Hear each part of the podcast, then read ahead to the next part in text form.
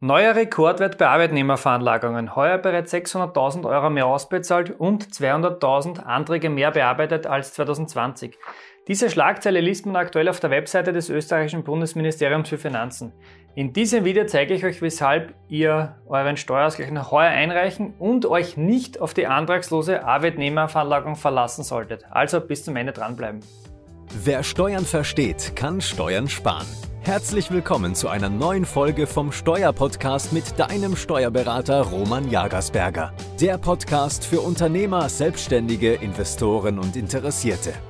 Mein Name ist Roman Jagersberger, ich bin strategischer Steuerberater in Österreich und unsere Kanzlei hat sich auf Unternehmen und Investoren spezialisiert, die ihre Steuerbelastung und Firmenstruktur optimieren möchten. Doch nicht nur Unternehmer können Steuern sparen, sondern auch Arbeiter, Angestellte und Pensionisten. Bezieher lohnsteuerpflichtige Einkünfte müssen in der Regel keine Einkommensteuererklärung beim Finanzamt einreichen. Eine Einreichung einer Arbeitnehmerveranlagung ist nur dann verpflichtend, wenn ihr in einem Kalenderjahr mehr als einen Arbeitgeber bzw. mehr als eine bezugsauszahlende Stelle hattet. Habt ihr nur einen Arbeitgeber, dann könnt ihr freiwillig den sogenannten Steuerausgleich, die Arbeitnehmerveranlagung beim Finanzamt einreichen und euch auf diesem Wege eventuell eine Steuergutschrift sichern. Bitte aufpassen, habt ihr jedoch auch noch Nebeneinkünfte, wie zum Beispiel Einkünfte aus der Vermietung einer Vorsorgewohnung oder Einkünfte aus einer kleinen selbstständigen Tätigkeit, dann seid ihr verpflichtet, eine Einkommensteuererklärung beim Finanzamt einzureichen. Schauen wir uns nun die Arbeitnehmerveranlagung, den Steuerausgleich, näher an. Habt ihr ausschließlich Einkünfte aus unselbstständiger Tätigkeit und wie bereits besprochen, nur einen Arbeitgeber bzw. eine lohnauszahllende Stelle, dann könnt ihr freiwillig bis zu fünf Jahre im Nachhinein eine Arbeitnehmerveranlagung beim Finanzamt einreichen. Aktuell haben wir das Jahr 2022, das bedeutet, ihr könnt dieses Jahr, also noch im Jahr 2022, die Steuerausgleiche für die Jahre 2017, 18, 19, 20 und 2021 beim Finanzamt einreichen. Mein Tipp daher, schaut nach bitte, wie lange euer letzter, euer letzter Steuerausgleich schon her ist. Solltet ihr für das Jahr 2017 noch keine Arbeitnehmerveranlagung eingereicht haben, solltet ihr dies noch bis zum Jahresende, also bis zum 31. Dezember 2022 erledigen denn am 1. Jänner 2023 ist es zu spät. Eine Einreichung für das Jahr 2017 ist dann leider nicht mehr möglich. Wie sieht es aus, wenn ihr in einem Jahr mehr als ein Dienstverhältnis hattet? In diesem Fall seid ihr verpflichtet, eine Arbeitnehmerveranlagung beim Finanzamt einzureichen. Das heißt, hier besteht eine, Einla eine Einreichpflicht. Und immer dann, wenn es eine Pflicht gibt, gibt es natürlich auch eine Frist. Diese ist der 30. September des Folgejahres. Das bedeutet, ihr müsst bis zum 30. September 2022 die Arbeitnehmerveranlagung des Jahres 2021 beim Finanzamt einreichen, wenn ihr mehr als einen Arbeitgeber hattet. Das kann dann der Fall sein, wenn ihr zum Beispiel den Job gewechselt habt oder ihr zum Beispiel einen Nebenjob neben dem Hauptjob habt. Das heißt, ihr habt zwei Angestellten- oder Arbeitsverhältnisse. Aber keine Sorge, solltet ihr diese Frist den 30. September versäumen, das Finanzamt wird euch dann dementsprechend erinnern und das überraschenderweise sehr höflich. Also keine Angst, ihr werdet daran erinnert, in der Regel schriftlich. Wie kann nun so eine Arbeitnehmerveranlagung eingereicht werden? Naja, dazu gibt es zwei Wege. Nummer eins in Papierform. Ihr könnt das Formular L1 in Papierform beim Finanzamt einreichen. Ihr bekommt das Formular entweder online auf der Website des BMF oder direkt im Infocenter des Finanzamtes. Und der zweite Weg, die elektronische Einreichung über Finanz Online. Am schnellsten, einfachsten und bequemsten geht es meistens über Finanz Online, diese Einreichung. Hier könnt ihr bequem online euren Steuerausgleich ausfüllen und beim Finanzamt einreichen.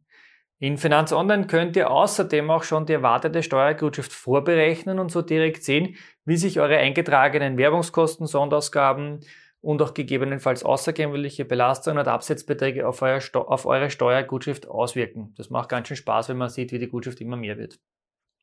Und ganz wichtig, bitte schickt dem Finanzamt keine Originalbelege mit. Ihr bekommt diese nämlich nicht mehr zurück. Wenn das Finanzamt Belege sehen will, dann wird es sich bei euch melden.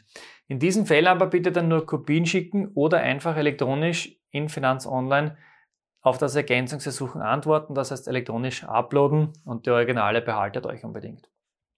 Und auch ganz wichtig, für jeden Euro, den ihr in dem Steuerausgleich absetzen möchtet, benötigt ihr einen Beleg dazu. Also ganz, ganz wichtig, alles nur absetzen, wenn ihr das auch belegmäßig nachweisen könnt. Wenn ihr neben eurem Dienstverhältnis noch weitere Einkünfte habt, zum Beispiel Einkünfte aus dem Handel mit Kryptowährungen oder Vermietung einer Eigentumswohnung oder aber auch äh, zum Beispiel Zinseinkünfte aus P2P-Krediten, dann müsst ihr eine Einkommensteuererklärung erstellen. Der Steuerausgleich reicht dann in dieser Form nicht mehr aus. Infos zu diesen Einkünften findet ihr in den zahlreichen Videos auf unserem Kanal. Und wenn ihr schon durch diese Playlist, durch die Videoliste scrollt, lasst auch bitte gleich ein Abo da und aktiviert die Glocke, um kein neues Video von unserem Kanal mehr zu verpassen. Eine Einkommensteuererklärung muss bis zum 30. April des Folgejahres in Papierform oder bei einer elektronischen Einreichung mittels Finanz Online bis zum 30. Juni des Folgejahres eingereicht werden. Das heißt, im elektronischen Weg haben wir mehr Zeit. Aktuell haben wir jetzt den August 2022, das heißt, für die Einreichung der Einkommensteuererklärung 2021 seid ihr eigentlich schon zu spät dran. Habt ihr jedoch einen Steuerberater für die Erstellung der Steuererklärung beauftragt? Könnt ihr euch beruhigen oder kann man beruhigt sein, sagen wir es mal so. Äh, ihr könnt durchatmen. Wir Steuerberater haben Gott sei Dank länger Zeit für die Einreichung der Steuererklärung. Das heißt, da sind wir noch voll innerhalb der Frist. Und noch ein paar ganz wichtige Worte zur antragslosen Arbeitnehmerveranlagung.